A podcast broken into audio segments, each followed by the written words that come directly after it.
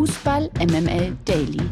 Die tägliche Dosis MML mit Mike Nöcker und Lena Kassel. Leute, guten Morgen. Montag, der 3. April ist heute. Das hier ist Fußball MML Daily und ich habe schon jetzt einen Hals. Der Grund dafür ist, dass ich eigentlich gerade einen auf den Dicken machen wollte im Vorgespräch mit Lena Kassel und mich habe feiern lassen ähm, für die Tatsache, dass ich Fan eines, nein, des Fußballvereins, des einzigen Fußballvereins bin, meiner Welt zumindest zufolge, der in Europa noch ungeschlagen ist. Und was sagt Lena Kassel? Benfica Lissabon. Da habe ich schon keinen Bock mehr, Lena. Guten Morgen, Mike. Guten Morgen. Ach komm, ey, dir müsste momentan so die Sonne aus deinem Arsch strahlen. Hör auf, jetzt hier schlechte Laune zu verbreiten. Du hast neun Siege am Stück zu feiern. Also an alle Borussen da draußen, die sollten sich jetzt durchaus wahrscheinlich ein bisschen von deinen Aussagen gerade provoziert fühlen. Stell mal vor, du wärst jetzt Borussia Dortmund-Fan. Was meinst du, wie du da außer, außer, Wäsche guckst an diesem tristen Montag? Alles wie ja. immer, alles beim Alten. Herzlich willkommen zu Fußball MML Daily. So ist es. Die Bayern sind wieder Spitzenreiter. Es ist alles wieder gerade gerückt der Fußball ist wieder völlig normal in Deutschland. Und äh, dementsprechend äh, blicken wir doch auch, wenn du bereit wärest, direkt drauf, oder? Ja, lass mal machen. Müssen wir ja. 100% Lena. Guten Morgen, Mike, und Happy Monday. Präsentiert von Lena Kassel. Genau, FC Bayern München, Borussia Dortmund 4 zu 2. Dortmund verliert deutlich in München. Gregor Kobel erwischt einen rabenschwarzen Takt, patzt, ich würde mal sagen, zum denkbar schlechtesten Zeitpunkt. Und für Thomas Tuchel ist alles so wie immer. Er ist Auftaktsieger bei seinem neuen Verein, so wie er immer Auftaktsieger bei seinen neuen Vereinen ist, so eben auch beim FC Bayern. Die Bayern stehen also wieder zwei Punkte vorm BVB. Alles wie immer, Lena Kassel. Oder? Ja, Analyse könnte heute eigentlich ganz schnell gehen. Der ja. BVB in München ist halt der BVB in München. That's it. Ja, ja, der BVB in München ist quasi der HSV in München, nur halt aus Dortmund. nur halt in Gelb, ja, hast du ja. recht. Äh, ja, was wollen wir groß darüber reden? Ähm, Duell, was nicht auf Augenhöhe war, auch wenn wir uns das alle gewünscht hätten, äh, war die Messe relativ schnell gelesen. Ich weiß noch, dass ähm, in der Samstagsfolge von Apokalypse und Filtercafé Mickey Beisenherz, der ja im Stadion war, ähm, prognostizierte, dass es nach 20 Minuten 2-0 für Bayern München steht, woraufhin äh, ich ihm äh, geschrieben habe, ich küsse dein Herz, wenn es den MML-Fluch wirklich gibt, dann steht es nach äh, 20 Minuten 2-0 für den BVB. Danke dir. Ja. Wir wissen ja. alle, der MML-Fluch wurde also gebrochen am Samstag. Ja, Miki Beisenherz darf übrigens auch nicht mehr ins Stadion. Ich glaube, das letzte Spiel, was er mitbekommen hatte, war ein 4-0 für Bayern, äh, jetzt ein 4-2 für Bayern. Also ich würde mal sagen, äh, lebenslang Stadionverbot bei äh, Bayern München gegen Borussia Dortmund für Miki Beisenherz. Unterschreibe ich sofort. Lass uns trotzdem kurz vielleicht auf die Partie blicken mit einer gewissen Ernsthaftigkeit. Ähm, der BVB hat sich selber geschlagen und die Bayern machen eigentlich nichts Besonderes sondern sie sind eben fehlerfrei geblieben.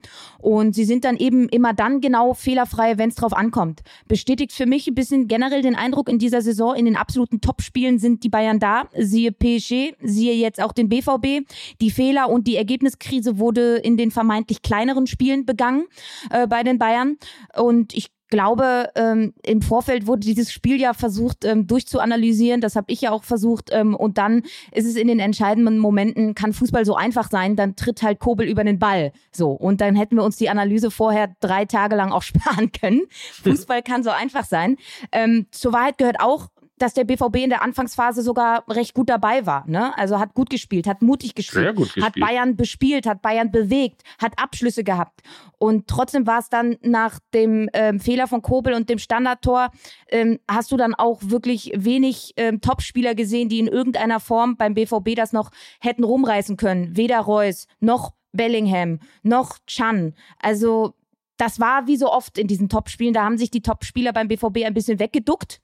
Ähm, sie haben. Das ist irre, ne? Ja. Weil es ja auch so der totale Unterschied zum FC Bayern ist, ne? Also den FC Bayern gefühlt bringt nichts aus der, aus der Ruhe, nicht mal 0-2 oder 0-3. Mhm. Die machen ihren Stiefel einfach weiter. Während Borussia Dortmund, die hast, du hast gerade gesagt, wirklich gut angefangen haben, komplett zusammenbrechen. Und sie haben so gespielt, als seien die letzten Wochen überhaupt nicht passiert. Und das hat mich gestört, weil das ist einfach das äh, Momentum, was neu war. Als Tabellenführer nach München, als ungeschlagener Tabellenführer nach München, weißt du? Da waren durchaus ja Momente da, die es in den vergangenen Saisons so nicht gab. Und sie haben so gespielt, als sei das alles nicht passiert. Und das hat mich ein bisschen gestört. Ähm, was kann man zu Tuchel-Debüt sagen? Ein sehr starker Leroy Sané, das beste Spiel von ihm seit Monaten ein sehr starker Thomas Müller. Beide Spieler, die die längste Zeit mit Tuchel in der Länderspielpause verbracht haben, weil sie eben nicht bei der Nationalmannschaft waren und Tuchel mit ihnen am meisten trainieren konnte. Dann ein bisschen mehr Kombinationsfußball als Vollgas Tiefenfußball nach vorne wie unter Nagelsmann. Also mehr Dosierung in den einzelnen Aktionen, mehr laufender Ball als laufender Spieler. Sonst, wie auch unter Nagelsmann, sehr gut aus den Pressing-Situationen des Gegners gelöst. Das ist ein riesiges Upgrade in dieser Saison. Sonst sind die Erkenntnisse jetzt noch nicht so super euphorisch, weil ähm, eher die zahlreichen Ballverluste, verlorenen Zweikämpfe und Fehlpässe des BVB das Spiel bestimmt haben und jetzt nicht irgendwie etwas, wo ich sagen kann, ach, das war der Tuchelball. Ähm, der Einfluss war, glaube ich, bedingt und ich würde so, so weit gehen und sagen, dass die Bayern auch unter Nagelsmann dieses Spiel gewonnen hätten. Ich glaube, der einzige Unterschied, man hat es ja ein bisschen in der Live- Übertragung auch gesehen, die Balleroberungsphasen sind länger geworden unter Thomas Tuchel. Im Schnitt waren es zwölf Sekunden unter Nagelsmann. Es waren über 20 Sekunden ja. Über, äh, bei, Thomas Tuchel. Ähm, deutet das darauf hin, dass die Ausrichtung der Bayern ein bisschen defensiver geworden ist? Ja, und vor allen Dingen, das meine ich mit dieser Dosierung, ne? Und mit ähm, mehr laufender Ball als laufender Spieler. Also dieses aggressive Gegenpressing, den Ball innerhalb von zwölf Sekunden wieder zurückzuerobern, wie es unter Nagelsmann war, was ja auch RB-Schule ist. Ähm, das ist ein bisschen zurückgegangen. Ähm, es ist äh, kräfteschonender, es ist ein bisschen äh, defensiver und abwartender. Ähm, und so hat er auch bei Chelsea gespielt. Und ähm, ich bin gespannt, wie er äh, da Sadio Mané noch einbinden wird und auch Joao Cancelo. Ähm, die beiden waren, glaube ich, richtig angesickt. Und das waren dann eben auch die beiden Königstransfers von Brazzo. Ähm, bin gespannt, wie das dann noch so von der, sag ich mal, Kommunikation so aufgefangen wird, die bei Bayern München ja gerade wieder in aller Munde ist. Ne? Sie läuft ein bisschen aus dem Ruder. Sagen ja. wir doch, wie es ist. Union Berlin gegen VfB Stuttgart 3 zu 0. Union festigt mit dem Sieg Platz 3 und hat nur noch vier Punkte Rückstand auf die Bayern, sogar nur noch zwei Punkte auf den BVB. Die Köpenicker verschärfen die Krise im Schwabenland und der VfB holte in den letzten fünf Spielen nur einen Punkt und bleibt letzter. Überhaupt gewann Labadia nur ein Bundesligaspiel mit dem VfB und zwar beim 3 zu 0 gegen den ersten FC Köln. Es gab ja schon viele, viele Gerüchte. An der einen oder anderen Stelle wurde schon gemeldet, dass Labadia nicht mehr Trainer ist. Für dich ein Trainerwechsel jetzt die oberste Schwabenpflicht? Tue mich ein bisschen schwer damit, weil wir ja Dank. auch schon an der einen oder anderen Stelle darüber gesprochen haben, dass der Kader einfach so unfassbar schlecht zusammengestellt ist und dass sie einfach diesen verletzten Top-Stürmer haben mit Zero Girassi, der nun mal gerade nicht einsatzbereit ist, der zwar im Kader stand, aber eben noch nicht wieder genesen ist. Und ich glaube, wir würden über einen anderen VfB Stuttgart und auch die Bewertung von Bruno Labbadia würde anders laufen, wenn Zero Girassi sich nicht verletzt hätte. Weil Sie haben wieder eine sehr, sehr gute erste Halbzeit gespielt, die, die Stuttgarter. Ähm, schlechte Chancenverwertung. Ähm, sie bekommen den Ball halt nicht ins Tor. Sie hatten Großchancen, gut herausgespielt und ähm, ich bin ehrlich, ich glaube nicht, dass ein Trainerimpuls den Umstand des fehlenden Stürmers kaschieren kann. Die Fehler wurden meiner Meinung nach vor der Saison gemacht und nicht in der Saison. Und äh, das, was Stuttgart nicht hat, haben halt die Unioner. Drei Chancen, drei Tore, eiskalt erwachsen, Kaltschnäuzigkeit. Und äh, das ist eben der Grund, wieso Union oben und Stuttgart ganz weit unten steht. Und Union war keinesfalls die bessere Mannschaft für, nicht, für mich, aber so ist gerade im Abstiegskampf, ähm, du brauchst nicht ansehnliche Leistungen, sondern du brauchst Punkte. Und du hast den nur einen Sieg angesprochen.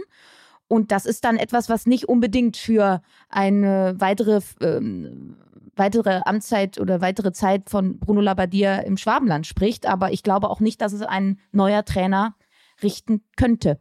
Also eine verzwickte Situation. Markus Gisdol ist ja gehandelt worden, das ist der erste Name des Trainers, ähm, der durch die Gazetten waberte. Ja, das ist dann halt auch so der erste Impuls, ne? Du guckst dann die Gisdols, Kofels, Baums und Bayerlords dieser Welt. Also sorry, Leute. Ja. So, Jetzt bin ich mal gespannt. Was erlauben RB Leipzig? Mainz 05 ist der Gegner gewesen. 0 zu 3 ging das Spiel zu Ende. Mainz präsentiert sich weiter in Topform und träumt von Europa. Die letzte Niederlage kassierten die Mainzer Anfang Februar beim 1 zu 2 gegen Union Berlin.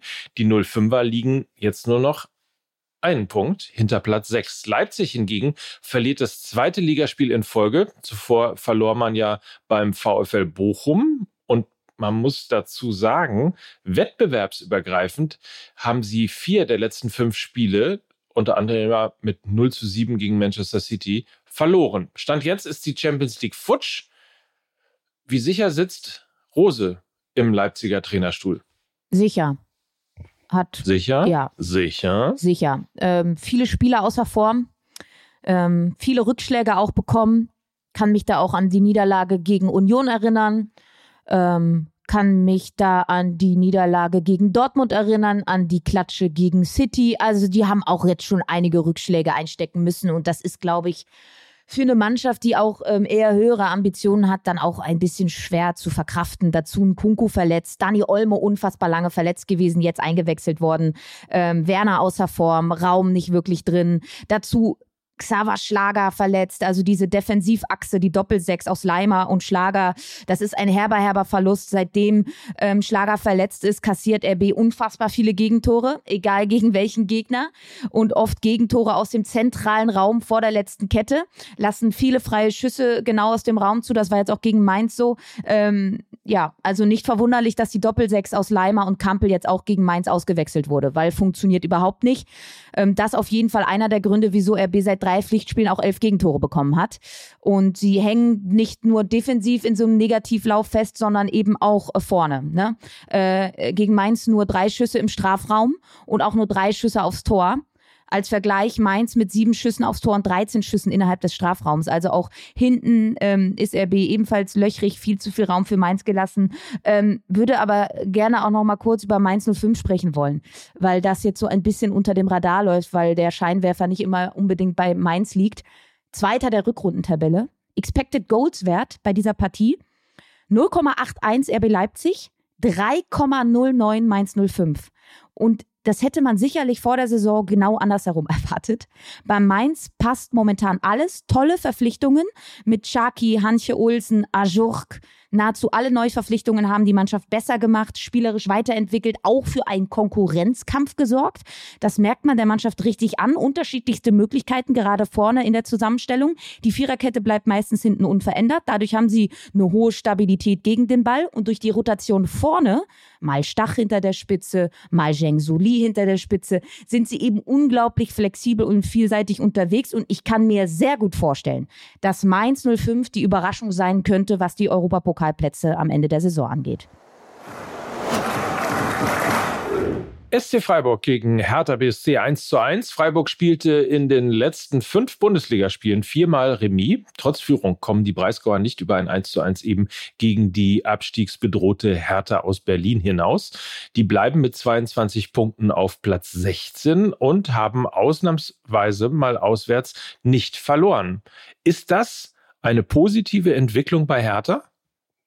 Smarter Auftritt, richtig smart. Hinten nichts anbrennen lassen, kaum was zugelassen. Ähm, das Tor der Freiburger ist durch den Standard gefallen. Das sagt dann auch relativ viel aus. Äh, Prince Boateng, wir wissen es, wenn die Saison sich dem Ende zuneigt, dann kommt er in die Startelf. So war es jetzt auch. Seit dem ersten Spieltag in der Sta das erste Mal wieder in der Startelf. Direkter Impact auf die Mannschaft, was Kampf, Hingabe, Leidenschaft angeht. Ähm, die Hertha nach dem Rückstand auswärts zurückgekommen. Das hat man in dieser Saison, glaube ich, auch noch so nicht erlebt. Äh, sie können von der Bank nachlegen. Siehe Jessica Nankam, der den Ausgleich gemacht hat. Liebe Grüße an den Berliner Weg. Vermutlich haben sie sich genau das darunter vorgestellt. Äh, Boateng prophezeite nach dem Spiel, das ist Hertha BSC für die letzten acht Spiele. Und wenn das so sein sollte, dann haben sie gute Chancen in der Liga zu bleiben, weil sie Fußball wie im Abstiegskampf spielen, unangenehm, laufintensiv, kompakt gegen den Ball und dann wird es eben extrem schwer, aus dem Spiel heraus ein Tor gegen Hertha zu schießen, wenn sie so spielen wie gegen Freiburg. Ähm, in allen statistischen Werten gegen den Ball also Tacklings, abgefangene Bälle, Luftzweikämpfe, geklärte Bälle, überall besser als der SC Freiburg. Und das heißt etwas gegen eine Mannschaft, die ja selbst über eine sehr unangenehme Spielweise verfügt. Also ähm, das war schon, das war schon sehr, sehr gut und ähm, sollte allen Herr Tanern und Herr Tanerinnen Hoffnung geben. Freiburg übrigens hat es jetzt zweimal mit den Bayern zu tun, einmal im Pokal und dann am nächsten Wochenende ja auch in der Liga. Der erste FC Köln und Borussia Mönchengladbach treffen sich im Rhein-Derby. Und zwar gestern war das Ganze. Und ich würde mal sagen, Krisenmodus beider Teams ähm, hat nach wie vor Bestand. 0 zu 0 ging das Spiel aus. Köln wartet seit sechs Spielen auf einen Sieg. Bei den Gladbachern sind es immerhin schon fünf Partien. Der Vorsprung auf den Relegationsplatz beträgt für den FC weiterhin sechs Punkte. Und die große Frage ist natürlich trotzdem, hast du irgendwas gesehen? Ist irgendjemand näher an einer Trendwende, Köln oder Gladbach? Leistungstechnisch die Kölner. Ähm, also man muss wirklich sagen, die eine Mannschaft hat Fußball gespielt, die andere nicht. Das hat Baumgart nach dem Spiel gesagt. Ähm, habe ich auch so, so empfunden. Äh, die eine Mannschaft war aktiv, die andere Mannschaft passiv. Kräfteverhältnis war so ein bisschen Fohlen gegen Rennpferde. Ähm, sehr gute Kölner erste Hälfte, zahlreiche Chancen. Sie haben die Schärfe ins Spiel gebracht, die, die Aggressivität reingebracht, hohe Intensität. Ähm, Kingsley Schinder äh, kam in die Mannschaft, beflügelt aus der Nationalmannschaft. Gutes Spiel gemacht, meiner Meinung nach. Florian Kainz hat auf so einer Zehner oder fast schon Doppelspitze mit Selke gespielt. Das hat mir auch sehr, sehr gut gefallen, weil sie die Gladbacher auch immer früh in ihrem Spielaufbau gestört haben. Ähm, war sehr, sehr gut. Endlich wieder eine richtig gute Leistung vom FC. Sie haben sich leider dafür nicht belohnt ähm, auch weil sie eben einfach in der Box nicht zwingend genug sind. Ne? Also ihnen fehlt ein Striker da vorne. Selke wurde verletzt ausgewechselt wieder zur Halbzeit. Tigges sucht seine Form. In der Hinrunde haben das dann Tore von Keins und Skiri kaschiert. Das sind beide die Top-Torschützen mit fünf Toren lediglich beim FC. Das ist auch sehr, sehr aussagekräftig. Und unterm Strich Kölner stark verbessert, aber weiter ohne Tor und, und kommen halt tabellarisch nicht richtig vom Fleck. Platz 13 jetzt. Noch kurz zu Borussia Mönchengladbach. Ähm, Gladbach entwickelt sich immer mehr zu, ähm, ich zitiere da Marc Schwitzky, zur egalsten Mannschaft der Liga. Und ich glaube, das ist eine sehr treffende Beschreibung. Sie strahlen eine solche Beliebigkeit, eine solche Launigkeit, aber auch Gleichgültigkeit aus, dass es mich fast sauer macht. Also, du spielst das Derby von einem ausverkauften Haus und das ist die Leistung, die du anbietest, so? Also ähm, keinerlei Konkurrenzkampf in der Mannschaft und deshalb können sie auch so spielen, weil es keine Konsequenzen gibt. Die Spieler, die immer spielen, werden auch weiterhin spielen, weil der Kader es einfach nicht hergibt, dass das rotiert wird. Es gibt keine jungen, geiligen Spieler, die irgendwie die Älteren mal herausfordern. Ähm, für mich ist die Mannschaft im Tod. Sie macht einen toten Eindruck. Ich spüre gar nichts.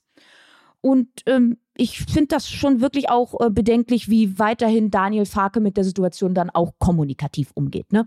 Zu sagen, das wäre ähm, ein leistungsgerechtes Unentschieden gewesen. Ich weiß nicht, welches Spiel er gesehen hat. Ich habe ein anderes gesehen. Und wenn man so eine, so, so eine Ansprache dann auch an die Mannschaft richtet, dann weiß ich auch, warum sie so spielen, wie sie spielen. Hassen Kassel. Ja, ich meine, oder wie ich sagen würde, The Walking Dead vom Niederrhein. Das ist auch sehr passend. Das, ja. ähm, das äh, könnte auch in der Kategorie Hassenkassel jetzt laufen, ne? Oder? Finde ich auch. Bisschen gemein auch. Schauen wir gerade mal auf die weiteren Ergebnisse. Frankfurt-Bochum 1-1, Wolfsburg-Augsburg 2-2, Schalke-Leverkusen 0-3 und Werder unterliegt Hoffenheim 1 zu 2. Da ähm, kann man ein bisschen durchatmen, jetzt äh, zumindest in Hoffenheim, was das Thema Abstiegskampf angeht. Und endlich, meine Damen und Herren, liebe Kinder, jetzt, wir haben so lange über, über das geredet, was eigentlich im, also können wir jetzt über das hier reden? In der zweiten sieht man besser. Endlich zweite Liga. Lena. Schön, oder? So mhm. langsam, mhm. aber sicher könnte es auch in der zweiten Liga nochmal richtig spannend werden. Der HSV kam am Freitag selbstverständlich nicht über ein 2 zu 2 bei Fortuna Düsseldorf hinaus und hat jetzt nur noch sechs Punkte Vorsprung auf den FC St. Pauli, der mit 1 zu 0 gegen Regensburg gewann und den neunten Sieg in Folge feierte.